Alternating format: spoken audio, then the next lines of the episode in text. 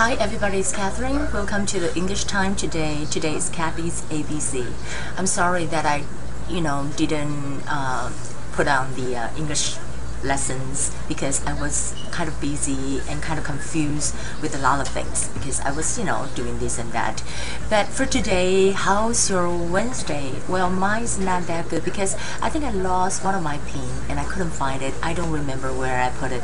So I got a little bit confused and a little bit upset because I said, how can you forget where you put your pin? Okay, anyway, back to the class today. Today we want to talk about something that is what is your hobby? 就是说你的嗜好是什么，你的兴趣是什么？My hobby. So the topic is about my hobby because it's very important when you talk to people. You don't just talk about how much money you make or how's the weather. You talk about what do you like to do. It's like a hobby. Sometimes it's a plural. 是复数，就是 hobbies. H O B B I E S. For example, I can ask you, what is your hobby? Or I can ask, what are your hobbies? Um, it is a sport, a game, or are they um, a sport, a game, or something you collect, like uh, stamp collecting, something like that.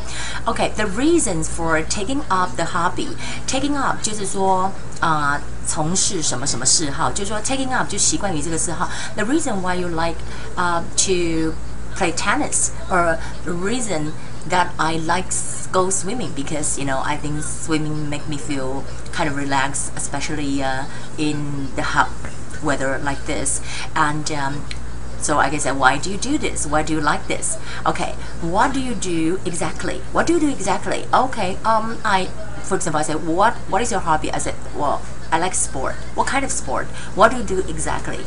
Playing tennis or go swimming or hiking or cycling, something like that. And how do you how do your parents feel about your hobby? Just uh, you know, ask you how do your parents feel about you like to go mountain hiking? Do they feel it's okay? Do they think it's dangerous? Okay, for the vocabulary today, I would like to talk about the cycling. Cycling 是现在很多人从事的一种运动啊，骑脚踏车 cycling, cycling or take up. Remember I said about take up 就从事什么什么嗜好就叫 take up. Uh, I think cycling is a hobby that too risky for me to take up. OK，有人说 cycling 对我来讲太 risky 太危险了的一个嗜好，为什么？因为你横冲直撞，you know on the street and you have to wear helmet, otherwise you might bump into cars or people so kind of dangerous. But anyway, it's not that dangerous for people. Like okay, risky, risky 是冒险的。It you have to protect your knees and elbows. Knees and elbows. Knees K 不发音，K N E S 呃 K N E E S and elbow E L B O W S 就是说膝盖跟手肘。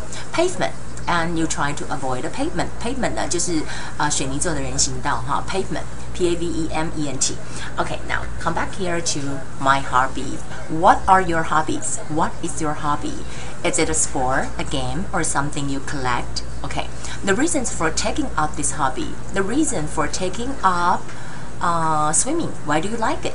Okay, uh, just why do you like it? And uh, what do you do exactly? What kind of swimming do you exactly do? You do snorkeling?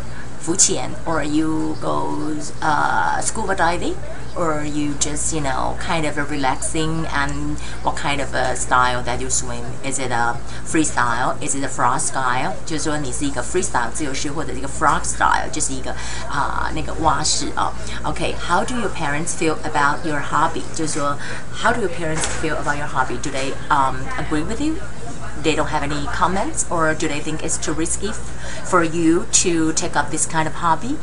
Okay that would be the short lesson for today. I hope you guys have a wonderful uh, you know wednesday um, because we know that friday is coming up in two days. So try to chill out and try to relax just like me. I have to find my pin i don't know where i put it.